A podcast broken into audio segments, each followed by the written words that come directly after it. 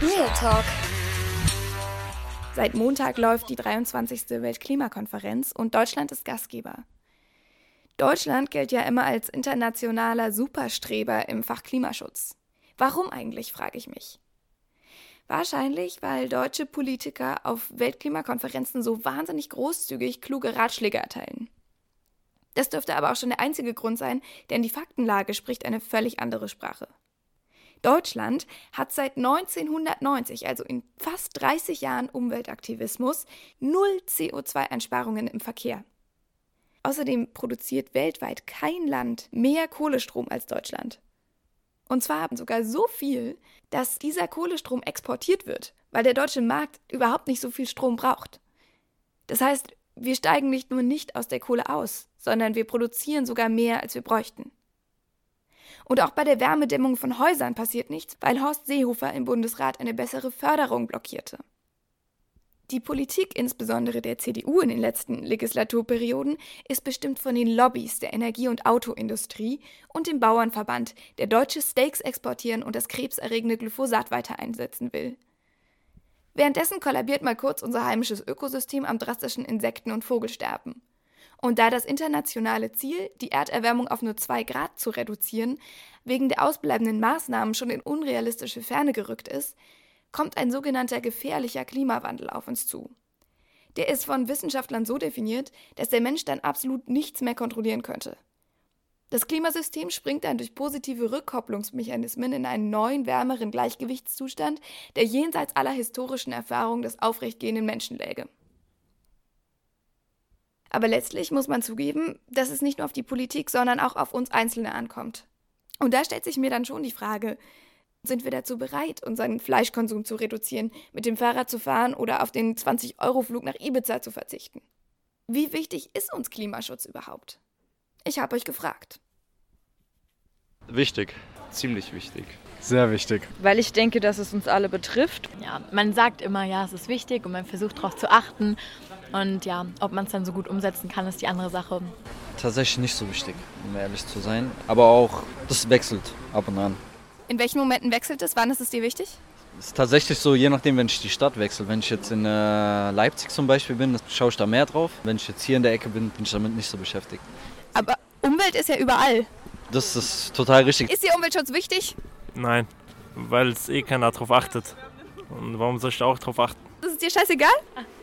Leider schon. Umwelt ist wichtig, weil wir haben nur einen Planeten. Wo sollen wir denn sonst leben? Wieso wieso machen die Leute eigentlich so eine Scheiße und so? Weil wir einfach in einer Welt leben, in der Umweltschutz, glaube ich, nicht die zentrale Rolle spielt. Wir leben alle sehr verschwenderisch und egoistisch. Wie wichtig ist dir Umweltschutz in deinem Leben?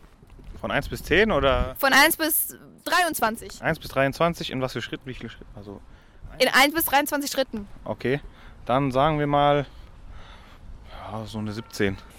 23, weil wir Teil der Umwelt sind und irgendwie auf sie angewiesen sind. Was tust du dafür? Mülltrennung. Mülltrennung, genau, das ist das Weiteste, was ich bisher gehe. Also wir haben so eine kleine Schale mit Biomüll in der Küche stehen und die bringe ich so vielleicht einmal alle zwei Wochen runter, wenn die so überläuft. Und hier in der Uni gibt es ja sogar Mülltrennung. Das ist auch wahr, aber manchmal weiß ich zum Beispiel nicht, wohin ich jetzt meine, meine Bananenschale hinwerfen soll. Warte mal, hier, wir stehen hier direkt an so einem Mülleimer. Hier kommt ein Restmüll. Restmüll. Es ist doch eigentlich ganz einfach. Guck mal, wir haben da Papier, wir haben Wertstoffe, das ist so der ganze Recyclingkram und in den mhm. Restmüll kannst du den Rest hauen. Okay. Aber ich sehe schon, dass es sau viele Leute nicht kapieren, weil da auch schon wieder das Papier steckt in den Wertstoffen ja. und so weiter. Es ist eigentlich nicht so schwer. Ja, genau, es ist nicht, aber manchmal hat man auch eine Eile und dann schmeißt man einfach seinen Müll irgendwo hin. Ich achte schon drauf, meine Kippenstummel nicht auf den Boden zu schmeißen. So weit gehe ich schon. Manchmal kann man auch, wenn man zum Beispiel eine Birne gegessen hat, ich esse da nicht immer alles auf, einfach ähm, in den, ins Gebüsch. Ist es ja dann irgendwie Bio, oder? Und an welchen Stellen bist du eine richtige Umweltsau? Umweltsau, definitiv Müllproduktion, Plastiktüten, Kaffeebecher. Das, was, glaube ich, jeder Student kennt. Ja. Ich hatte vorhin zum Beispiel im, im Kurs ein ganz lustiges Beispiel. Ich habe meinen Blog beschriftet und habe gesehen, dass viele Menschen ähm, nur eine Seite beschreiben und nicht die Rückseite auch. Ich fahre Fahrrad und fliege nicht viel. Das ist auch wichtig. Wie oft fliegst du im Jahr in Urlaub? Ich war jetzt dieses Jahr gar nicht. Das hört man selten. Letztes Jahr war ich, bin ich mit dem Flugzeug in Urlaub geflogen. Würdest du auf Fliegen verzichten? Nein. Auf Fliegen würde ich nicht verzichten. Ich fahre mit den öffentlichen Verkehrsmitteln, also ich verzichte aufs Auto. Aber nur weil du kein Geld fürs Auto hast. genau, sowas eher. Ja. Ich bin ehrlich gesagt noch dabei, meinen Führerschein zu machen. Ja, ich fahre mit den öffentlichen Verkehrsmitteln her, obwohl ich sie hasse. Und wenn ich dich frage, ob du dein Leben lang auf ein Auto verzichten würdest, der Umwelt zuliebe? Nein. Da hoffe ich auf die Industrie, dass sie umweltfreundliche Autos herstellen. Und wenn nicht, werde ich dann trotzdem das Auto nehmen. Also auch so Secondhand und so, also nicht so viel Sachen wegschmeißen oder sich genauer, bewusster entscheiden, wenn man irgendwas kauft, also ein bisschen minimalistischer leben. Also ich boykottiere die äh, tierische Nahrung, ich äh, lebe pflanzenbasiert und das denke ich ist ein wichtiger Beitrag dazu. Ähm, für meinen privaten Konsum kaufe ich kein Fleisch mehr ein, ich achte darauf, dass ich ein bisschen mehr Gemüse, ich achte darauf, dass Bio ist.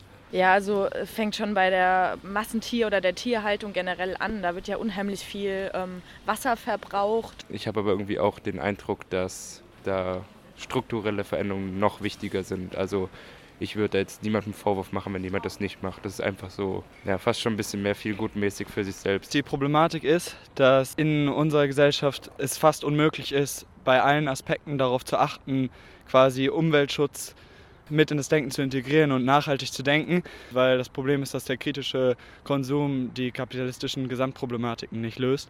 Ja, das fängt damit an, dass halt gewisse Staaten sich an die Sachen halten, sei es jetzt gut klimawandelmäßig an die Paris-Abkommen oder halt Firmen wie Monsanto nicht mehr so Düngerprobleme. Klar kann man durch seinen Konsum was vorleben, aber das sind die wichtigeren Veränderungen. Sagen wir mal, es gibt eine Demo dafür, dass Frankfurt wird eine autofreie Stadt. Man hat ein zukünftiges Modell, man versucht die Stadt so umzustrukturieren mit ganz vielen öffentlichen Fahrrädern, viel mehr öffentlichem Verkehr, dass quasi Autos nicht mehr gebraucht werden. Ich bin nicht so der Demogänger. Also ich glaube, ich würde meiner Stimme der Partei geben, von der ich glaube, dass sie es wirklich durchziehen würde. Aber auf Demos man mich nie.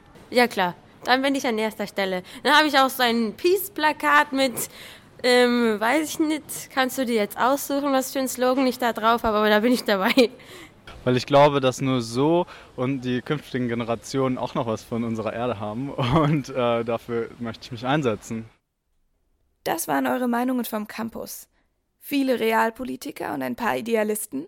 Und jetzt ist es an uns und an der deutschen Politik zu handeln. Andere Länder leben Alternativen vor. In Norwegen zum Beispiel gibt es einen E-Auto-Boom. Oder in Dänemark und Holland, da ist Fahrradfahren im Alltag kein Selbstmord. In Großbritannien begünstigen die Steuergesetze klimafreundliche Autos statt Spritfresser. Und sogar in den scheinbar so umweltschmuddeligen USA entsteht ein großer Arbeitsmarkt in der Branche erneuerbarer Energien.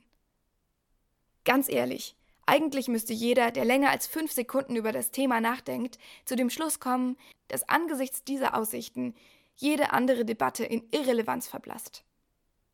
Denn wenn unser Planet nicht mehr lebensfähig ist, dann erübrigt sich auch jede Diskussion über Wirtschaftswachstum, Kulturpolitik, Flüchtlingsobergrenzen oder die neue Special Edition von Nike Air.